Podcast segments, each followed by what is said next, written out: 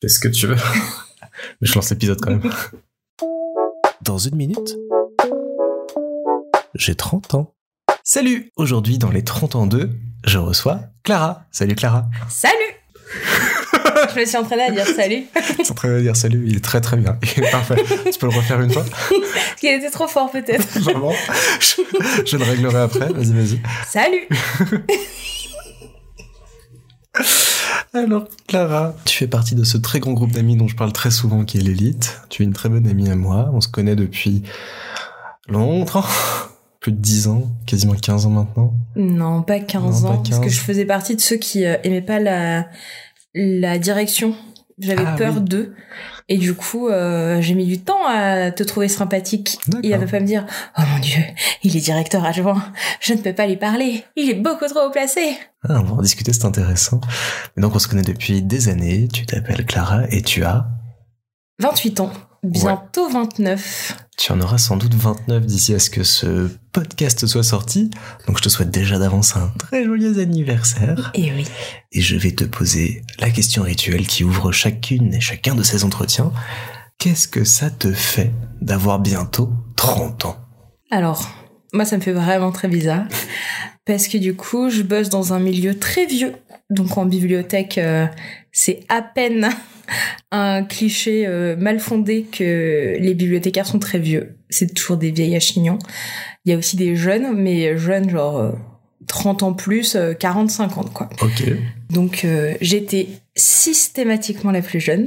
Et là, ça commence à ne plus être le cas. Hmm. Et c'est problématique. Pourquoi c'est problématique? Mes blagues principales, ma seule blague, ma seule blague avec mes collègues, euh, celle, euh, celle avec laquelle je brise la glace, c'est de dire Hum, pas ma génération, je vois vraiment pas de quoi tu parles. c'est ma blague préférée. Je l'utilise avec euh, avec beaucoup de gens, avec euh, mon cher et tendre par exemple, Hmm. euh, son frère jumeau. Voilà, c'est très drôle. Moi, je trouve ça vraiment très drôle. Donc pour reconceptualiser un petit peu, tu es en couple avec Clément, qu'on a déjà entendu dans cette mini-série. Euh, qui a 8 ans de plus que moi et du coup euh, dont je peux me moquer de l'âge allègrement.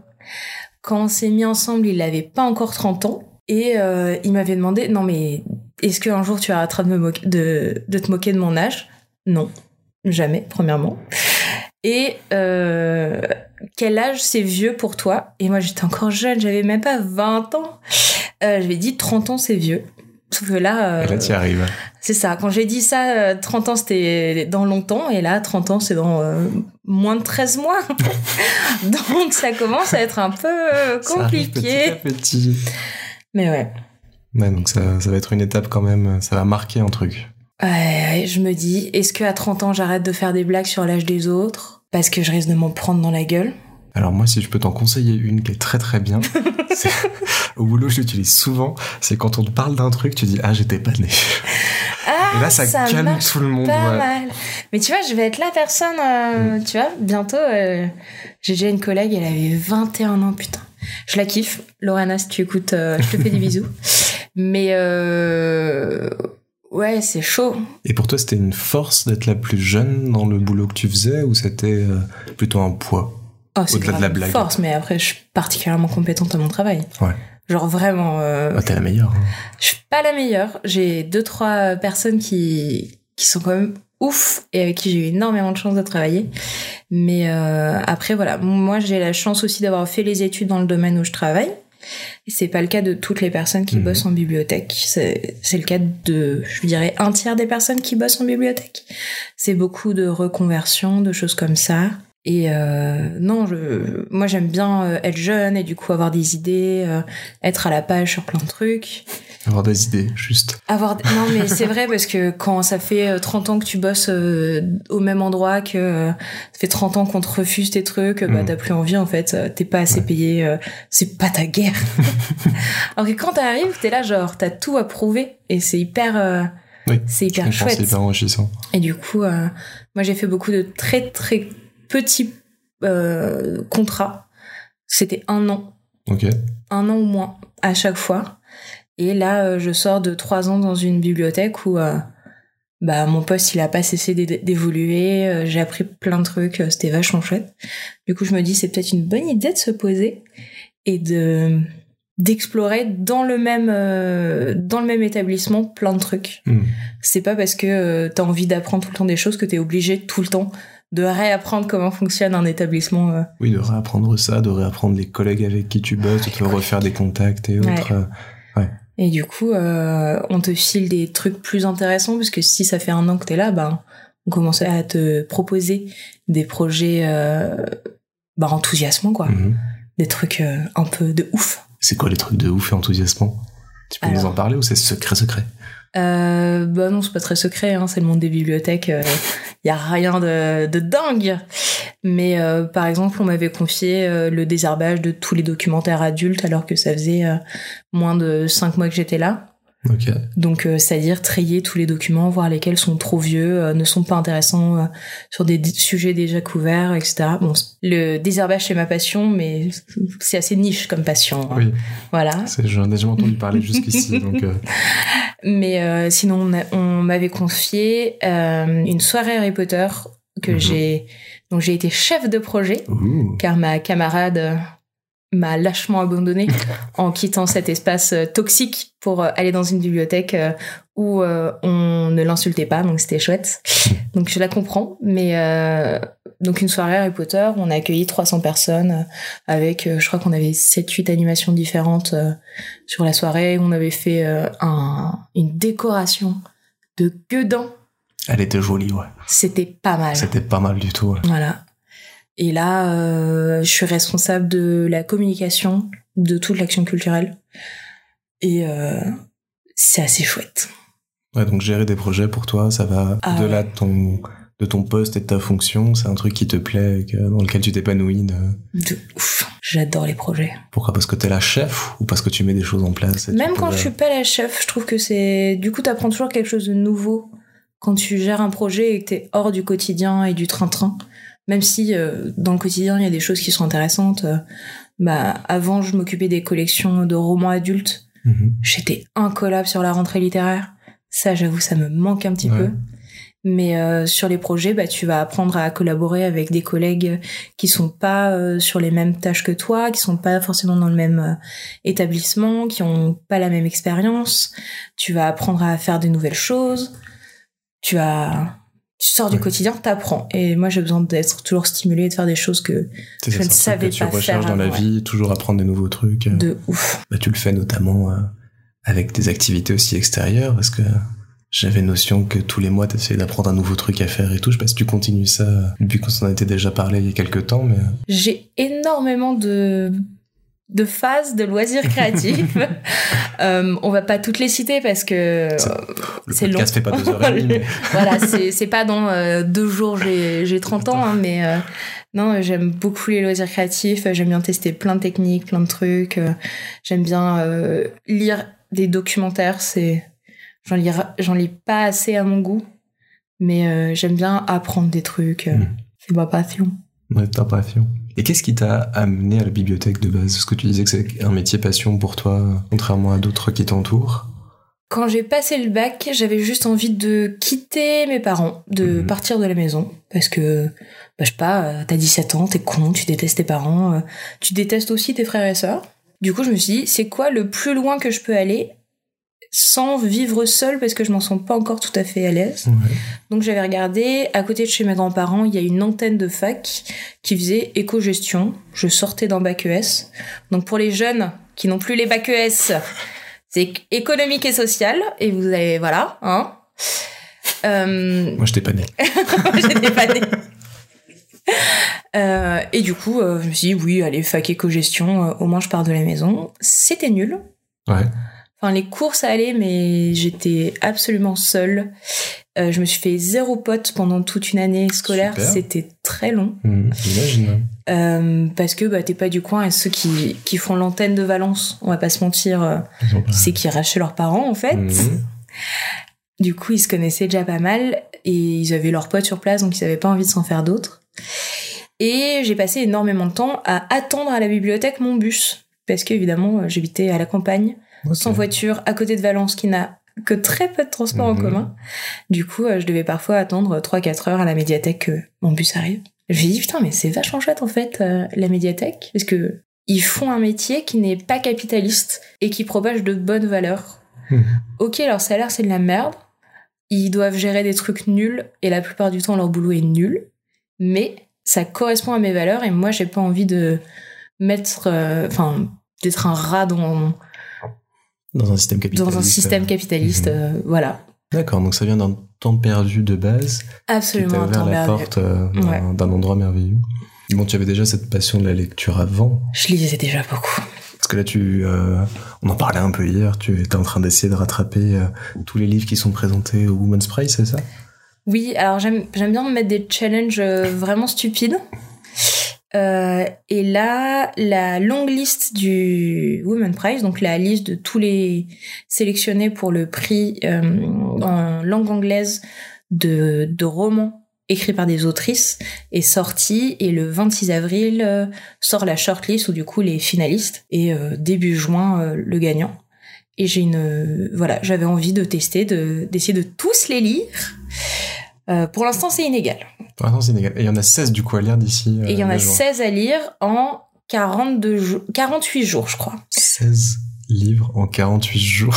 Ça fait presque 5000 pages. D'accord.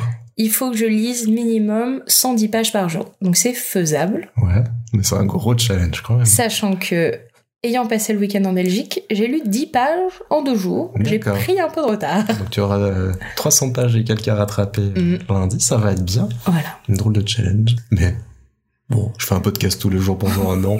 On va dire que j'ai pas de leçons à donner. Mais euh, Le fun.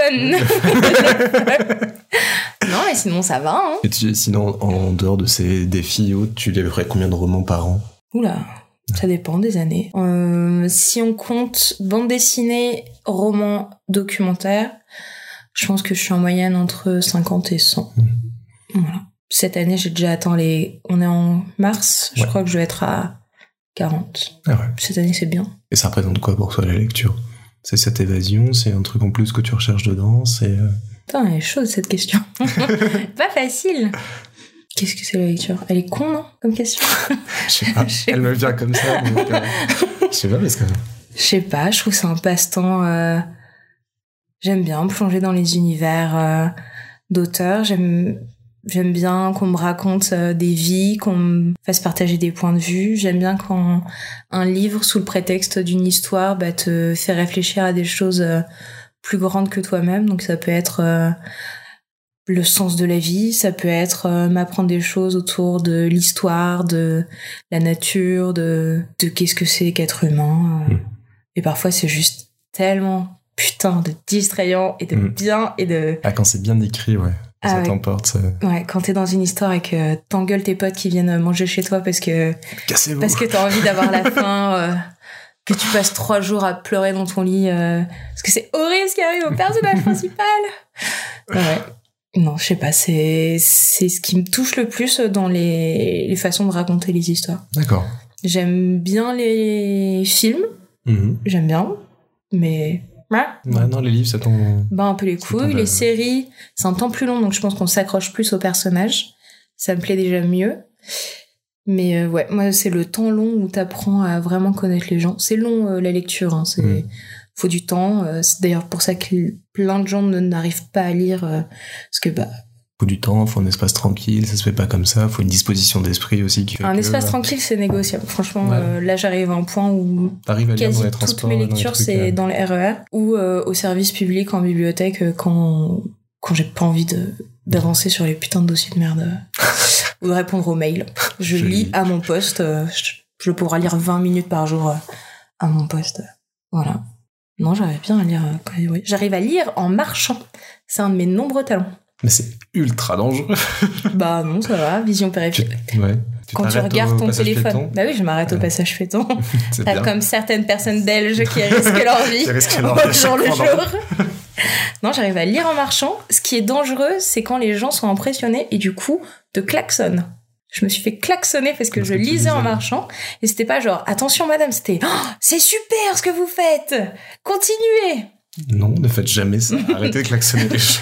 Du coup, j'ai eu une mini crise cardiaque et j'ai plus envie de lire le reste du trajet. Mais oui, j'arrive à lire en marchant. Il suffit qu'il fasse jour et qu'il ne pleuve pas. Oui, ce qui est Voilà. pratique pour les livres, effectivement. Mais en, en hiver, du coup, c'est plus compliqué. Mais Ouais. euh, avec le retour de l'été, euh, Ah, en sortant du RER, t'es t'es pas obligé de t'arrêter. Du coup, tu lis jusqu'à la maison, puis t'arrives, hop, t'enlèves tes chaussures, tu finis dans le lit, c'est pas mal. c'est sympa. C'est sympa. Et ça t'a donné envie d'écrire, de passer à, à toi, à être autrice et proposer des histoires et des visions et des choses qui font euh, pleurer les gens trois jours dans leur lit ou c'est pas un truc qui... Non, je pense pas que j'ai grand chose à raconter. euh.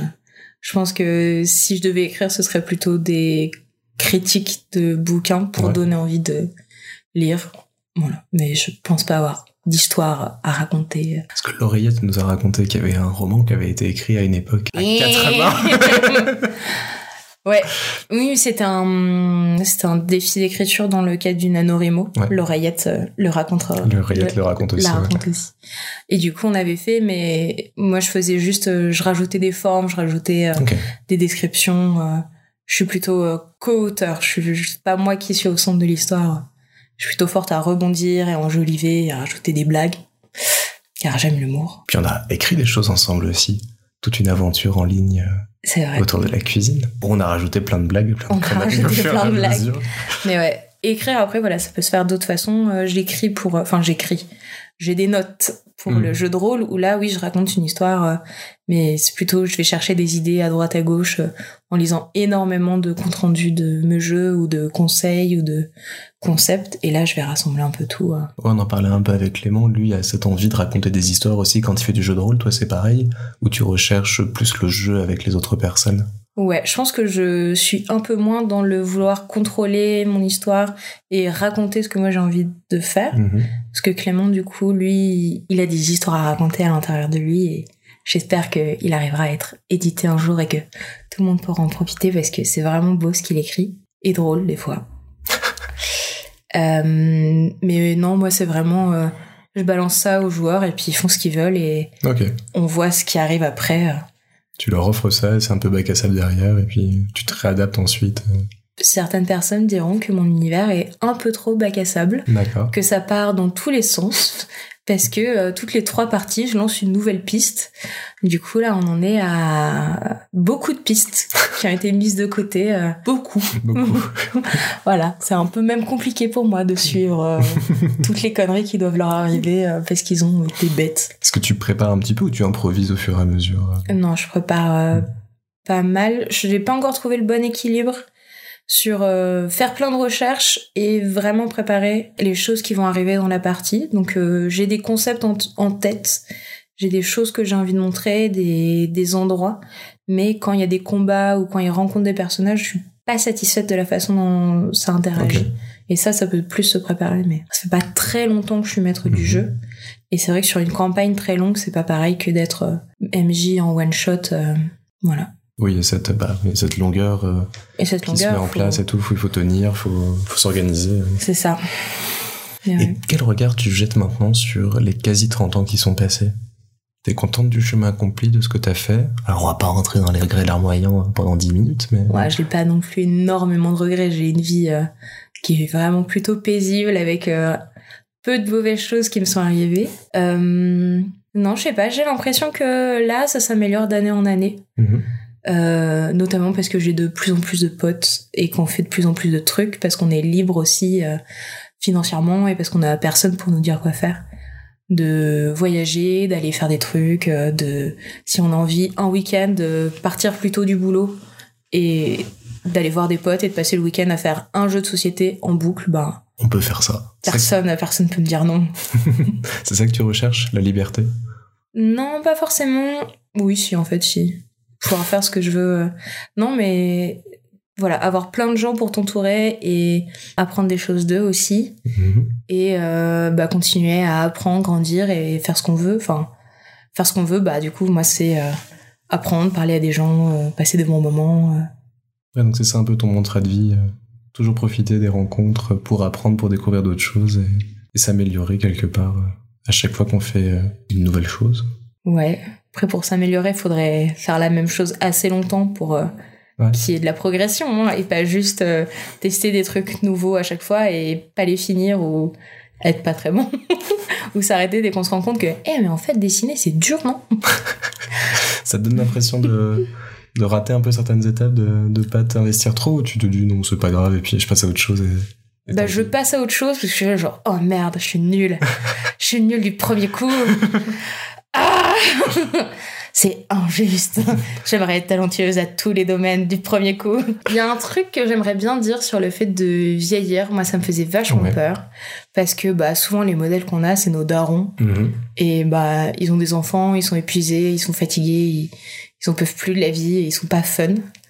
Et d'avoir bossé avec toutes mes collègues plus âgées, Ça t'a conforté dans cette idée ou pas? ça m'a carrément fait exploser mes préjugés. Ouais. Ouais. Parce que du coup, euh, c'est des meufs incroyables qui, qu'elles aient des enfants ou pas, hein, font plein de choses, ont plein de choses intéressantes à dire, euh, ont plein de loisirs. euh, on peut discuter de sujets hyper intéressants avec, de, de féminisme, de politique, de littérature, de la vie en général, de plein de trucs. Et d'avoir eu des collègues aussi intéressantes, aussi vieilles. Par vieilles, je veux dire, elles ont toutes 30 et 45 ans, hein, donc pas si Pas- pas vieilles. si vieille que par- ouais, non, non. Pas si Pas vieilles. Il y en a quelques-unes qui sont un peu plus vieilles et dont, enfin, qui doivent avoir un peu plus de 55 ans et qui, qui ont des enfants, mais elles sont quand même hyper cool et, euh, et on va quand même boire des verres et on, on se raconte quand même des trucs et on rigole. Elles sont Donc on peut être cool malgré la vieillesse. on peut être cool mal- malgré la vieillesse et ça quand euh, enfin quand elles m'ont appris ça même si je me fous de la gueule de leur rage quand même hein, on va pas se mentir quand elles m'ont appris ça bah j'ai un peu moins peur de vieillir Ah ouais. quand on faisait des- peur à une époque. euh, bah quand tu dis 30 ans c'est la vieillesse euh, c'est vrai que ça arrive très vite. tu viens de loin quand même. peur, tout à fait. Et le fait d'avoir une différence, donc tu as 8 ans de différence avec Clément, ça a joué aussi dans ce rapport à, à la vie, à la vieillesse que tu as pu avoir ou dans, je sais pas, les échanges que tu as pu avoir avec lui, euh, qui n'étaient pas forcément ceux que tu allais avoir avec quelqu'un de, de ton âge? je pense que la différence d'âge elle est pas si forte avec Clément enfin elle se fait pas ressentir si fort Parce que quand on s'est mis ensemble, il était aussi paumé que moi sur euh, Mhm.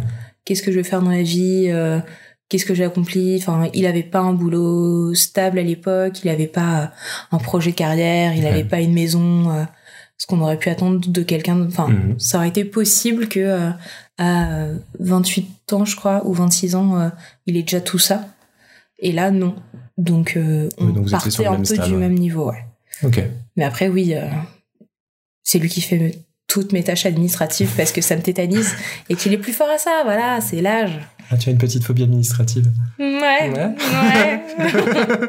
ah si, ce qui est pénible, c'est que du coup, il a vécu 8 ans de plus et du coup, il sait plus de trucs que moi. Ah, Du coup, je dois cavaler pour le rattraper. tu veux le dépasser. ah ouais. Bah, il y a certains trucs où je le dépasserai jamais. Hein. Hmm. C'est des trucs très L'humour. niches. L'humour Retire ce que tu dis tout de suite. Je suis désolé, Clément, on me fait mourir de rire dès que. Bon. Mais tu me fais rire aussi. Vous me faites tous rire, c'est ça qui est le problème, c'est que je suis très bon public. et- Oui. Voilà. c'est ton problème. C'est mon, seul problème dans la vie, donc euh, ça va. j'arrive trop bon public, trop bon ouais. public. Non, je, je sais citer au moins cinq autres gros problèmes, mais c'est pas euh, pas le- les 30 ans de Baptiste. Ah, vivant mon aujourd'hui. anniversaire quand vous allez tous m'interroger les uns après les On autres. fait ça, ça pour tes un 30 ans. concept, hein. Ah, un méga yes. épisode où vous me venez tous me poser des questions.